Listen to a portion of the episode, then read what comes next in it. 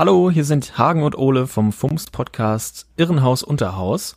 Keine Angst, wir haben das Intro nicht vergessen, aber uns ist gerade etwas schwindelig, weil sich genau nach unserer Aufzeichnung das Trainerkarussell in Liga 2 und 3 gedreht hat. Dort musste jeweils ein Trainer seine Jacke nehmen, und zwar nicht, weil sie so wie Daniel Thioun mit ihrer Jacke für farbliche Verwirrung im Spiel bei einem Gegenspieler sorgten, sondern aus sportlichen Gründen. Genau, in der zweiten Liga hat es Michael Schiele von den Würzburger Kickers erwischt und in Liga 3 Boris Schommers vom ersten FC Kaiserslautern. Diese Entwicklung konnten wir in unserer aktuellen Folge leider noch nicht berücksichtigen. Dazu dann nächste Woche mehr. Vergebt uns und nicht vergessen, das wärmste Jäckchen ist immer noch das Konjäckchen.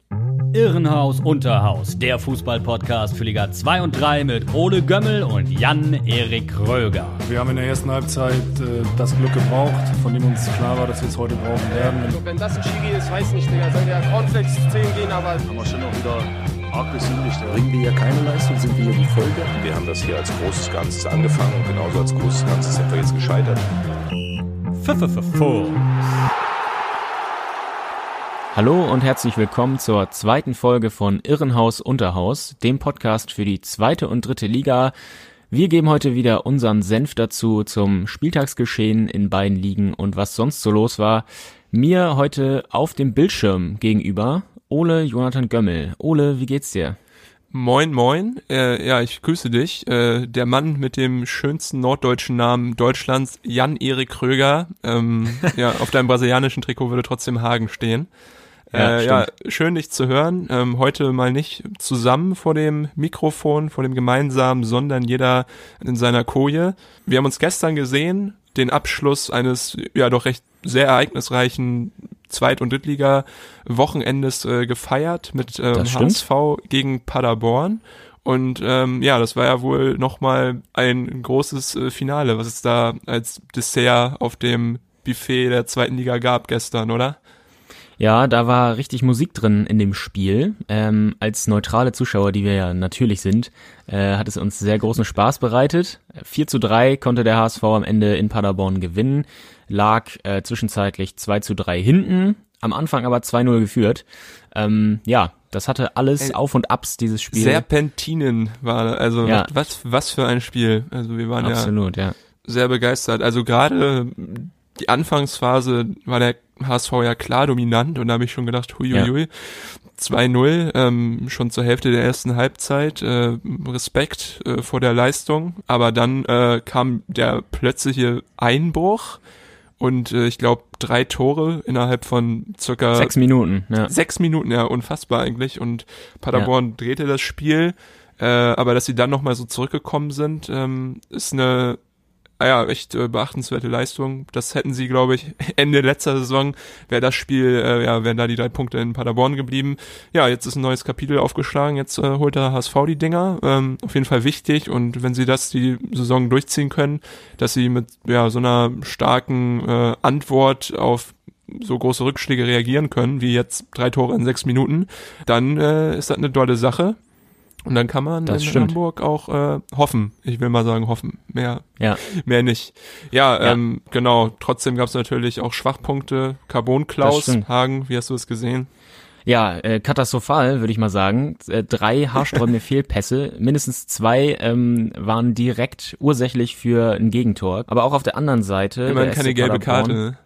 Ja, äh, auch auf der anderen Seite äh, Chima Okoroji vom SCP sah auch nicht gut aus vor dem zweiten Gegentor von Terodde. Hatte da den Ball unfreiwillig vorgelegt direkt. Ähm, ja, und Terodde musste dann nur noch einköpfen irgendwie. Also die Abwehr auf beiden Seiten hat da äh, auch kräftig mitgeholfen bei den Gegentoren. Kann man festhalten. Ja, auf jeden Fall. Okorochi auch äh, offensiv manchmal echt äh, stark da auf der linken Seite, ähm, aber defensiv ja gestern leider an Stellen, äh, an vielen Stellen Katastrophe. Hoffentlich äh, kriegt er es in, in den Griff. Aber ja, eigentlich ist es halt schwierig, die Leistung zu bewerten, gerade von, von Paderborn, weil es echt äh, Licht und Schatten innerhalb von Bruchteilen da sind da aufeinander gefolgt.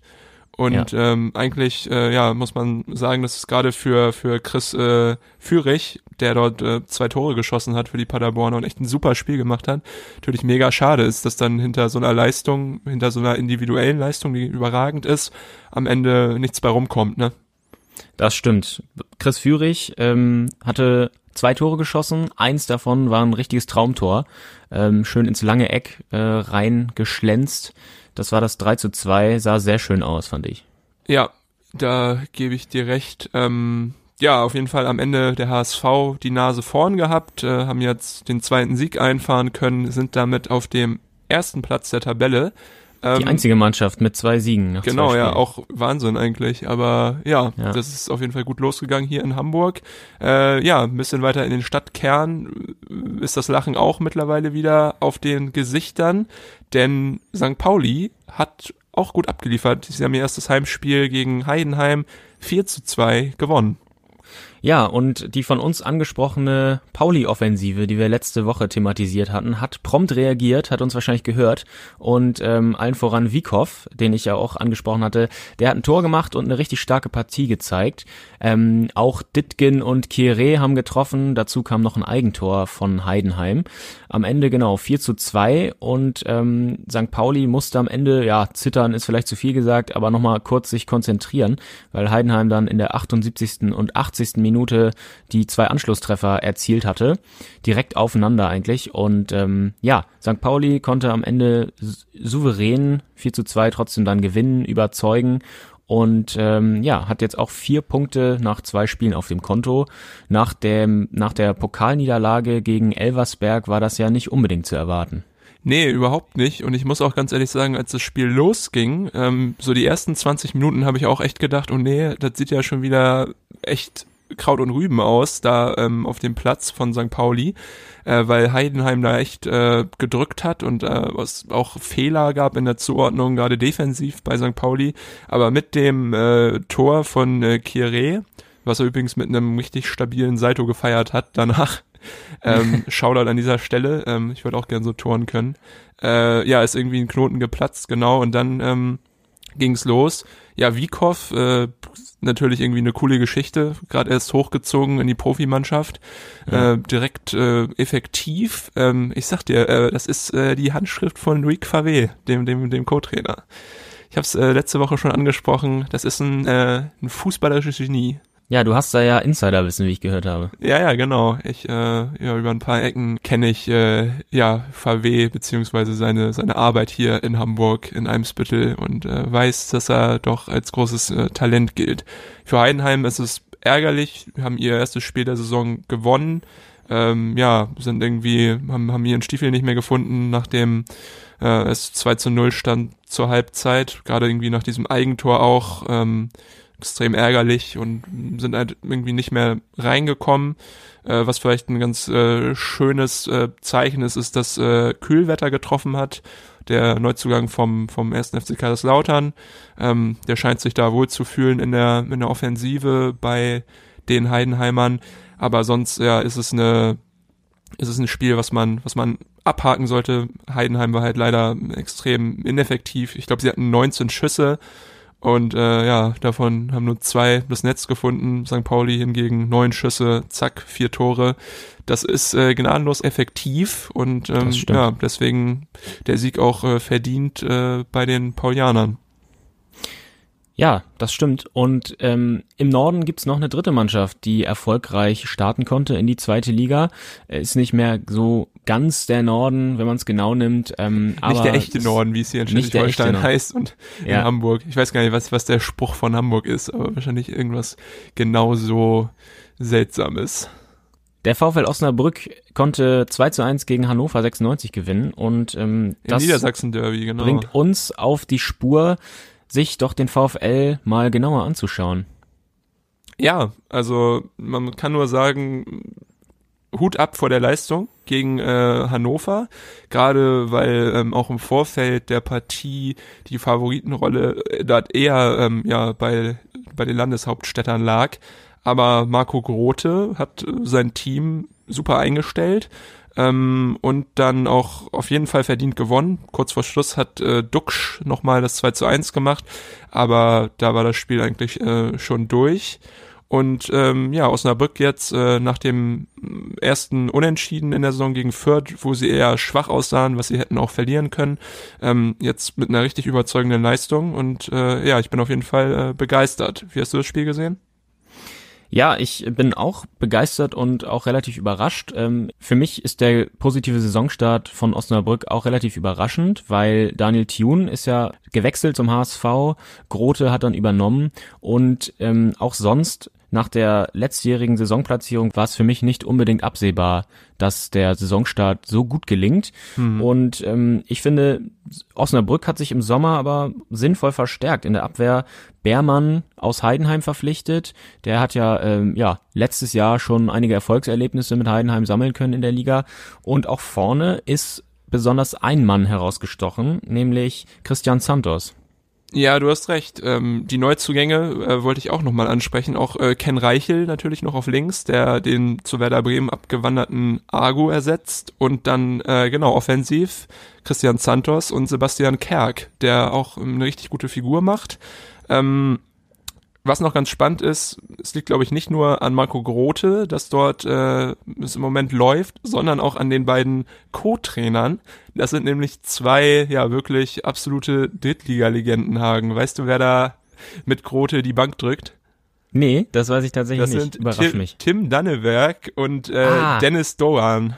Also Unfassbar. Kiel und Braunschweig Legenden und äh, ja, da weiß man natürlich, warum es läuft, ne? Also Ja, natürlich, klar. Das sind natürlich, ich glaube, Danneberg Rekordspieler der dritten Liga sogar, oder? Ja, ja. Aber zumindest unter den Top 5, glaube ja. ich, ja. Ja, ja, ja, der ist sehr weit vorne, auf jeden Fall. Aber genau, die äh, haben natürlich auch sicher einen Anteil daran, dass das Team jetzt ähm, so zusammen äh, harmoniert. Aber du hast schon recht, alles überragender Mann in den ersten zwei Spielen ist Christian Santos, ähm, der Venezuelaner ähm, ist bis jetzt äh, ja der alleinige Torschütze der Osnabrücker. Drei Tore, dreimal traf Santos und äh, ja, hat sich damit äh, erstmal ja auf die ersten Seiten der der Sportgazetten hier in Deutschland äh, katapultiert. Ähm, eine ganz coole Geschichte. Santos kam als Kleinkind mit seinen Eltern von Venezuela nach Deutschland und äh, wurde tatsächlich bei Arminia Bielefeld ausgebildet hat da aber nie den Sprung in die erste Mannschaft geschafft und äh, genau ist dann über über Belgien und die Niederlande ähm, nach Spanien gekommen. Da hat er dann in den letzten Jahren für Alaves sogar in der ersten Liga gespielt und genau im letzten Jahr war er ausgeliehen nach La Coruña in der zweiten spanischen Liga und Osnabrück hatte ihn jetzt ablösefrei verpflichtet im Sommer als Ersatz für Marcos Alvarez, der ja genau letzte Saison die Rolle dort im Sturm bekleidet hat. Und äh, ja, bis jetzt scheint sich das echt zu rentieren. Er ist kopfballstark mit seinen 1,84, kann den Ball festmachen, hat aber auch eine gute Übersicht und ist echt eine Gefahr. Und ich muss ganz ehrlich sagen, äh, ja, Hut ab da vor der Verpflichtung an, an, an Schmedes, den Sportbere äh, Sportdirektor. Das ist schon ähm, ein Spieler, hätte ich nicht unbedingt erwartet, dass der zu Osnabrück geht, oder? Nee, das hätte ich auch nicht gedacht. Ähm, von Deportivo La Coruña äh, zu Osnabrück ist auch ein Schritt, genau, den man nicht so unbedingt erwarten konnte. Ja, es gibt eine Connection, die ihn wahrscheinlich dabei ähm, bestärkt hat, äh, an die Bremer Brücke zu wechseln. Und zwar ist das äh, Marcel Appia, langjähriger Spieler vom VfL. Mit dem mhm. hat äh, Santos nämlich tatsächlich äh, bei Bielefeld 2 damals zusammengespielt, ähm, von 2007 bis 2011. Und dann haben sich die beiden auch noch in äh, Nijmegen äh, in Holland äh, getroffen, wieder im selben Team. Und äh, er hat auch selber gesagt, Santos, dass er vor dem Wechsel auch mit äh, Marcel Appia geredet hat und der ihn dann wohl ähm, tatsächlich auch so ein bisschen überzeugt hat, äh, dorthin zu wechseln, ihm die ganze, die ganze Organisation schmackhaft gemacht hat. Und natürlich spielt es auch eine Rolle, dass er nahe an der Heimat ist, äh, an Bielefeld. Aber ja, das irgendwie sorgt alles dafür, dass er sich wohl richtig wohlfühlt und das spiegelt sich auch auf dem Platz wieder. Und ich muss ganz ehrlich sagen, endlich äh, mal wieder ein cooler Venezuelaner in der zweiten Liga. Ähm, ja. Du weißt schon, auf wen ich anspiele. Der letzte, ja. der letzte, ja, Swag Lord aus Venezuela. Kann Rolf, man sagen, kann man Rolf sagen. Felscher. Ähm, ja. Unvergessen sein Afro. Genau, der durch und die auch zweite und dritte Liga äh, gewirbelt lief. hat. genau. ja, also das ist auch äh, ja schön, dass dort äh, eine Tradition fortgesetzt wird, äh, wieder ein cooler Venezuelaner. Äh, man, man muss tatsächlich sagen, dass äh, Santos äh, Fälscher in Sachen ähm, ja Modebewusstsein und äh, Social Swagness. Media ja gar nicht so sehr nachsteht. Ähm, das könnte natürlich auch irgendwie auf Os- Osnabrück abfärben, zum Beispiel die, die Präsenz in den sozialen Medien, weil nur zum Vergleich, Osnabrück äh, hat auf Instagram 37,2000 Follower und jetzt rate mal, wie viel Santos hat. Äh, 100. nee, 261.000. Was? Ja, es ist ist irre, ja, ne? ist ja Also, unglaublich. es ist ja auch ein Star in Südamerika. Wahrscheinlich, oder in ja, oder, oder in, weiß ich nicht, auch in Spanien. Ähm, Ja. Total, äh, kann natürlich auch ein äh, gewitzter Marketing-Move äh, gewesen sein oder sich herausstellen Ja. später für Osnabrück. Aber ja, für alle von euch, die auch Bock haben, ähm, ein bisschen was äh, vom Torriecher Christian Santos äh, zu lernen. Ähm, schaut mal auf Instagram bei ihm vorbei, da hat er nämlich sein komplettes Training während äh, Corona, äh, während der Corona-Zeit hochgeladen. Äh, gerne mal nachmachen. Vielleicht sehen wir einen von euch oder eine von euch auch bald äh, im bezahlten Fußball. Ähm, und dann äh, wäre doch schön, wenn, wenn Christian Santos Instagram-Videos dafür verantwortlich wäre. Ja, das wäre schön. Ja, vielleicht eine Verpflichtung äh, mit Mehrwert, wenn man sich die Insta-Follower von ihm anschaut, die Osnabrück da getätigt hat. Wir gehen einmal kurz in die Pause und danach beschäftigen wir uns mit einem Städtchen, was nicht weit weg von Osnabrück liegt, nämlich der 26.000 Einwohnerstadt Ferl. Bis gleich. Ciao, ciao. Er ist ein anständiger Junge, ich kenne ihn jahrelang. Er hat immer sauber und fair versucht zu spielen. Da haben wir doch keinen Zweifel dran. Wir wollen nur nachfragen, ob das in Ordnung geht bisher hier, das Ergebnis. Ja, alles in Ordnung. Ergebnis eigentlich verdient für die anderen, aber Schweine hat er mir mal. Herzlich willkommen zurück bei Irrenhaus Unterhaus, dem Podcast für die zweite und dritte Liga. Ebenso wie Walter Frosch, den ihr gerade gehört habt, möchten wir auch unbedingt in der zweiten Halbzeit für euch besser werden. Und was bietet sich dafür besser an, als über einen Aufsteiger zu reden in Liga 3, nämlich den SC Verl. Verl jetzt seit einigen Wochen das erste Mal in der Vereinsgeschichte im bezahlten Fußball. Und ähm, ja, entgegen aller Erwartungen haben sie bis jetzt echt gute Leistung gezeigt. Äh, das hat man besonders am letzten Wochenende gesehen, an dem sie den Meister der dritten Liga, Bayern München, zweite Mannschaft, mit 3 zu 0 nach Hause geschickt haben. Hagen hat sich das Spiel genauer angeguckt. Hagen, ähm, ja, wie hast du das äh, ganze Treiben dort ähm, auf dem Platz gesehen? Ferl hat überzeugt, kann man eigentlich sagen, auf dem Platz. Ähm, gegen Bayern 2, den Meister der dritten Liga, so zu überzeugen zu Hause, ist schon eine Hausnummer als Aufsteiger. Ähm, vor allem, wenn man sich den Verein mal genauer anschaut. Ferl ist als Vizemeister hinter Rödinghausen aufgestiegen aus der Regionalliga West. Ähm, Rödinghausen hat keine Lizenz beantragt in der vergangenen Saison und als die Regionalliga West dann abgebrochen wurde, ist Ferl dann über die Playoffs gegen Lokomotive Leipzig in die dritte Liga eingezogen mit zwei Unentschieden.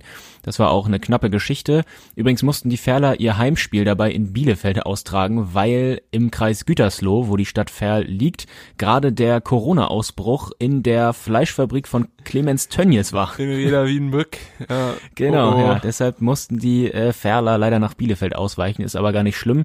Ist auch nicht weit weg, eigentlich direkt um die Ecke. Und äh, ja, am Ende konnte Ferl dann den Aufstieg klar machen und in die dritte Liga aufsteigen.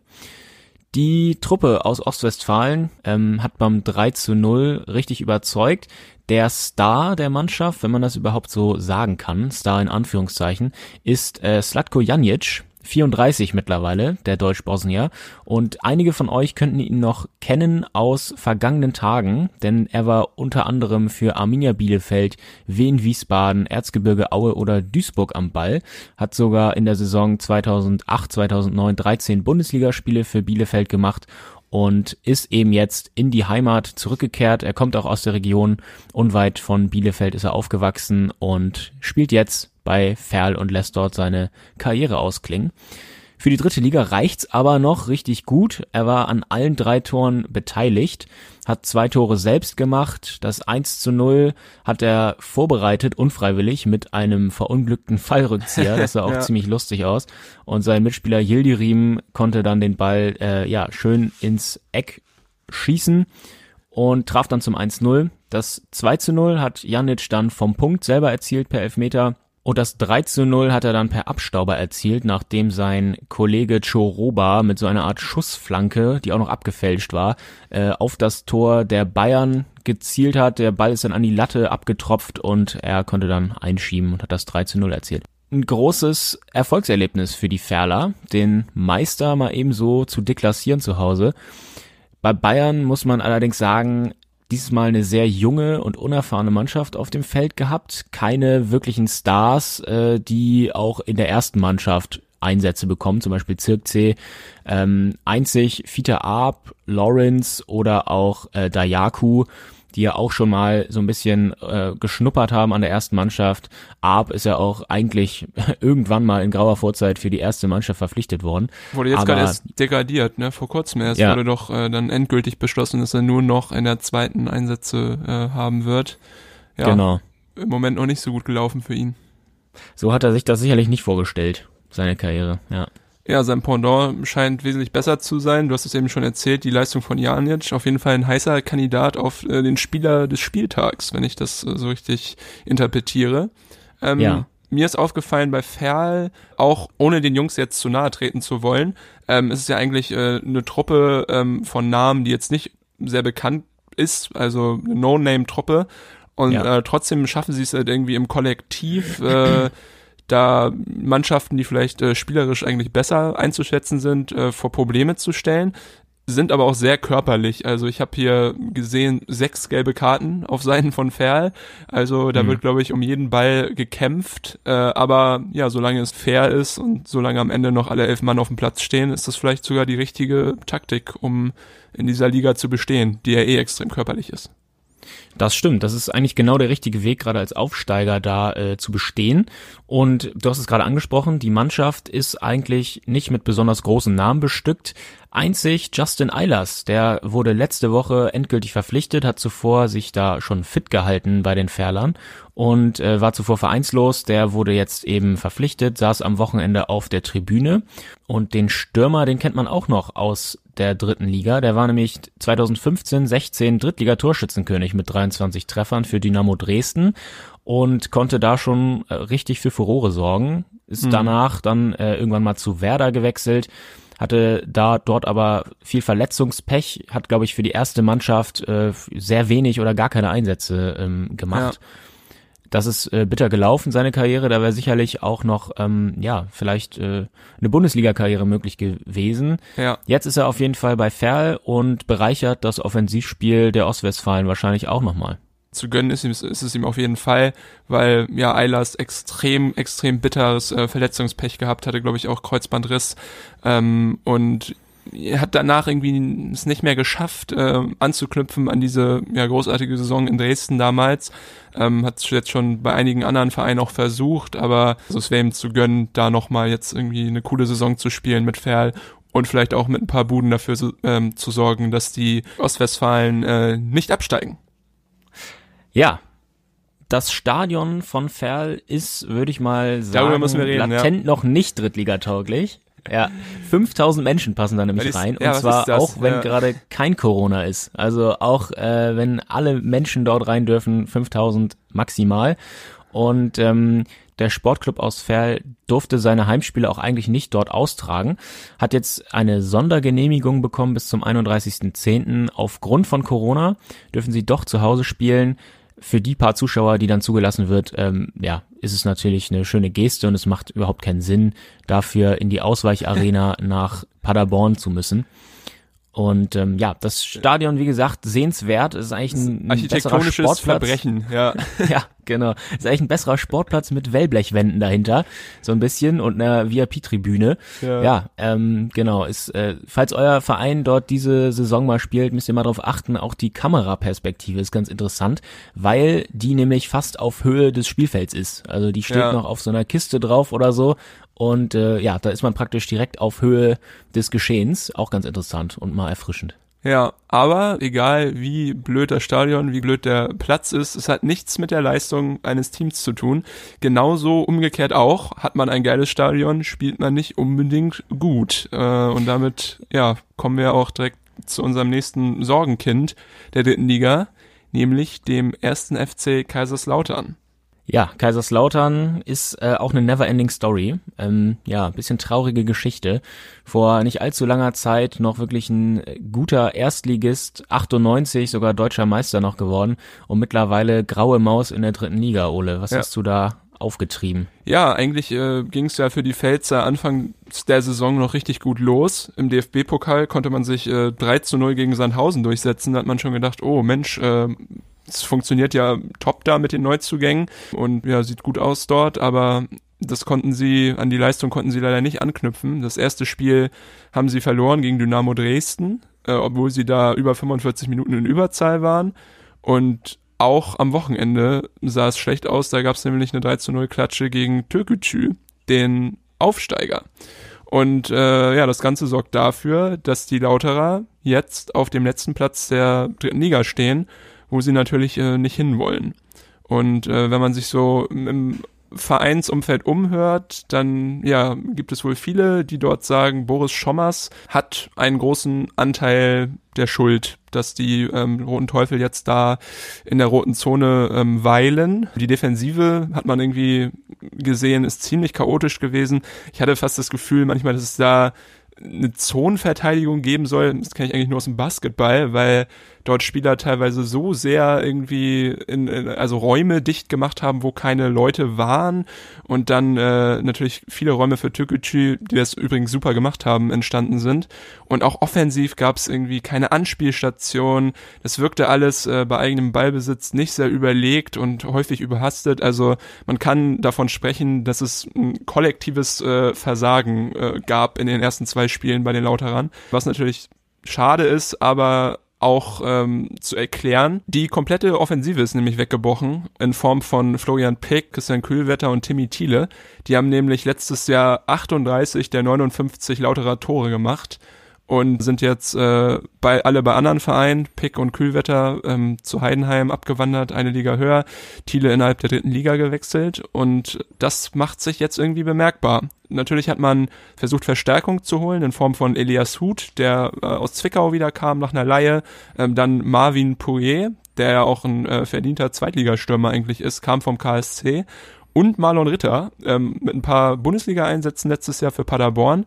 Da hat man eigentlich gedacht, okay, Kaiserslautern wichtige Spieler verloren, aber auf jeden Fall ähm, guten Ersatz dafür geholt.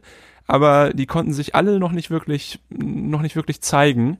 Und das ist irgendwie das große Problem, glaube ich, dass es ein Team ist, das ähm, zusammengewürfelt ist im Moment, äh, sich noch nicht wirklich gut versteht und ja, der Trainer wirkt manchmal in Interviews ein bisschen kritikresistent. Also Schommers ist nicht so der Erste, wenn es darum geht, vielleicht mal Fehler bei sich selbst zu suchen. Er schiebt Hm. vieles immer auf ein äh, individuelles Versagen von einzelnen Spielern. Aber wie ich gerade schon gesagt habe, äh, wirkte das jetzt in den letzten Spielen eher so, als ob die Mannschaft gar keinen äh, gar keinen Bezug zum Spiel findet. Und das ist, glaube ich, im Moment das größte Problem, was die Lauterer haben. Zusätzlich äh, ist es wahrscheinlich auch nicht gerade geil, dass äh, ja auch abseits des Platzes äh, ist, es, ist es alles andere als ruhig.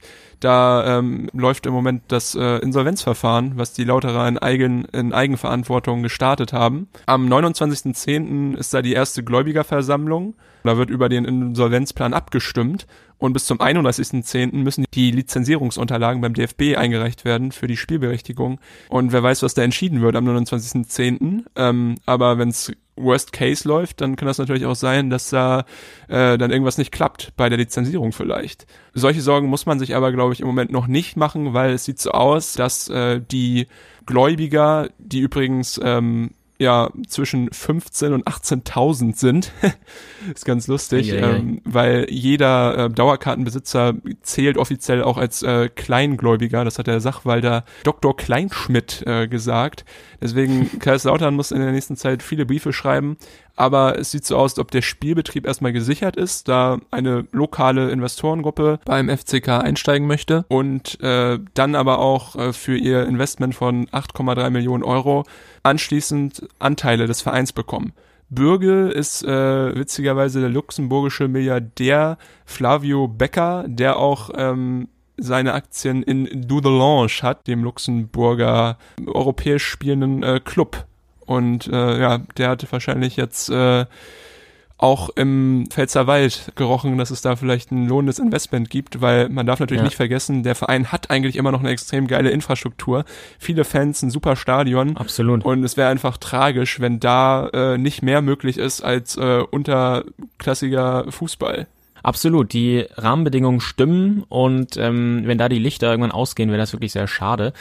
Mit der Insolvenz haben sich die Lauterer ja auch einen guten Zeitpunkt ausgesucht, wenn man das so sagen kann.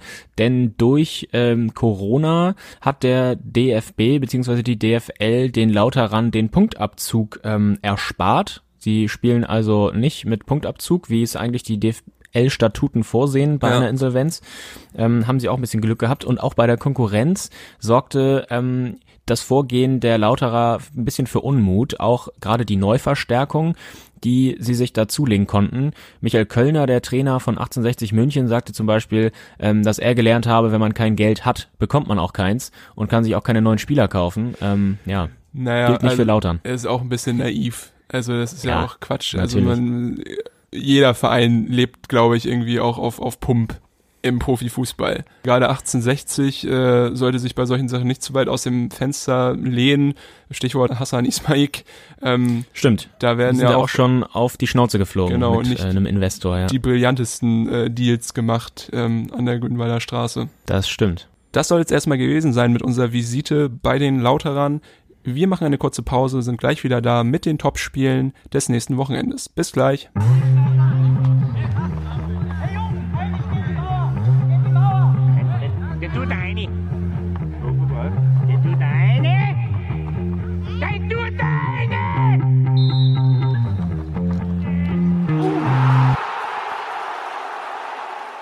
Da sind wir wieder zurück aus der Pause und wenn ihr euch fragt, was das eigentlich für komische Einspieler sind, die wir da immer benutzen, das sind so kleine Videoschnipsel, die uns über die Jahre ans Herz gewachsen sind aus der Welt des Fußballs.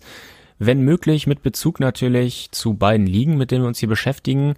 Aber ähm, ja, YouTube gibt da einiges her und ähm, ja, sorgen da immer für einiges Amüsement unsererseits. Ja. Was wir jetzt auch einig tun, sind unsere Tipps für die Topspiele, die uns ins Haus stehen am kommenden Spieltag. Ähm, letzte Woche, muss ich nochmal ganz kurz hier prahlen, äh, lag ich ja ziemlich gut. Äh, kann man eigentlich mal festhalten. Und zwar habe ich gesagt, Paderborn, HSV 1 zu 2. Da hatte ich ja schon mal die Tendenz richtig. Bin ich schon mal relativ zufrieden. Aber bei 1860 gegen Magdeburg habe ich tatsächlich 1 zu 1 gesagt. So ist ich es dann am mich. ausgegangen. Ich verneige Unglaublich. Mich. Tipp Gott, Jan-Erik Kröger. Ähm, genau. Ole, der Vollständigkeit halber, du hast 3 zu 1 Paderborn gesagt. Ja, ja, nochmal Finger in die Wunde. Danke, danke, 2 zu 0. ja, na gut. Diese Woche, wer diese Woche richtig liegt, äh, das werden wir sehen. Die Topspiele in der, oder das Topspiel in der zweiten Bundesliga ist in dieser Woche HSV gegen Aue. Die Hamburger sind da seit gestern dann Tabellenführer. Gegen Aue, Zweitplatzierter. Mm, ich glaube, der HSV ist natürlich der Favorit, spielen auch den besseren Fußball. Ich habe mir die Aue-Spiele auch mal ein bisschen ähm, reingezogen, nochmal in der Nachbetrachtung und Aue hat eigentlich in keinem Spiel wirklich richtig doll überzeugt. Besonders jetzt am Wochenende gegen Fürth haben sie wirklich auch ein bisschen Schwein gehabt, dass sie da nicht noch verloren haben, haben da eins zu eins gespielt und haben auch nach einem individuellen Patzer von Nazarov, war es glaube ich, ähm, das Gegentor bekommen. Es war auch so ein katastrophaler Fehlpass eigentlich direkt in den Lauf von Nielsen, der dann nur noch quergelegt hat auf Ernst und mhm. der hat dann ins leere Tor eingeschoben. Und auch in der Woche zuvor gegen Würzburg, der gegen den Aufsteiger aus Würzburg, da war Würzburg in der ersten Halbzeit auch besser. Und Aue hat dreimal blitzschnell umgeschaltet, ist natürlich auch eine Qualität. Äh, Gerade in der zweiten Liga, glaube ich, ähm, von Bedeutung und wichtig. Und eben dann drei Tore gemacht, 3 zu 0 da gewonnen. Ich glaube aber in Hamburg wird das alleine nicht reichen. Also wenn sie sich nicht wirklich richtig hart steigern, dann setzt es da eine Niederlage und ich glaube nicht, dass sie das schaffen. Ich sag einfach mal, Hamburg gewinnt 3 zu 0 zu Hause. Ja, dieses Mal stimme ich dir zu. Ich habe auch das Gefühl, dass Aue eher glücklich jetzt dort oben an der Tabellenspitze weilt. Ähm, ich glaube aber, dass sie 2 zu 0 verlieren. Also 2 zu 0 für den HSV. Mal sehen, wer da am Ende von uns die Nase vorne hat. Ja, da liegen wir diesmal nicht so weit auseinander.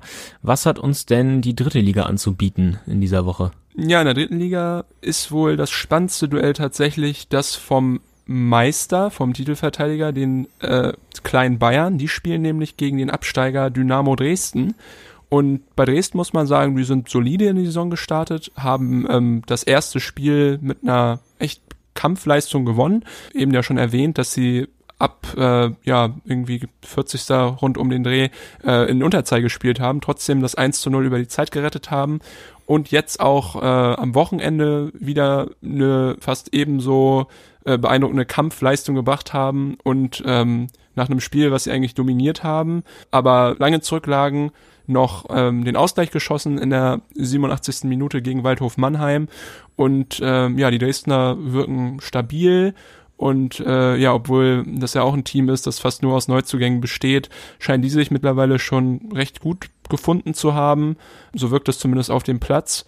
Und bei den Bayern sieht es natürlich anders aus. Die sind suboptimal gestartet in die Saison. Haben nur einen Punkt aus den ersten zwei Spielen. Das kommt aus dem ersten Spiel gegen Türkgücü. Da haben sie 2 zu 2 unentschieden gespielt, jetzt am Wochenende verloren gegen Ferl, wir haben es eben angesprochen. Äh, ja, vielleicht fehlt da die ähm, helfende Hand von Sebastian Hoeneß.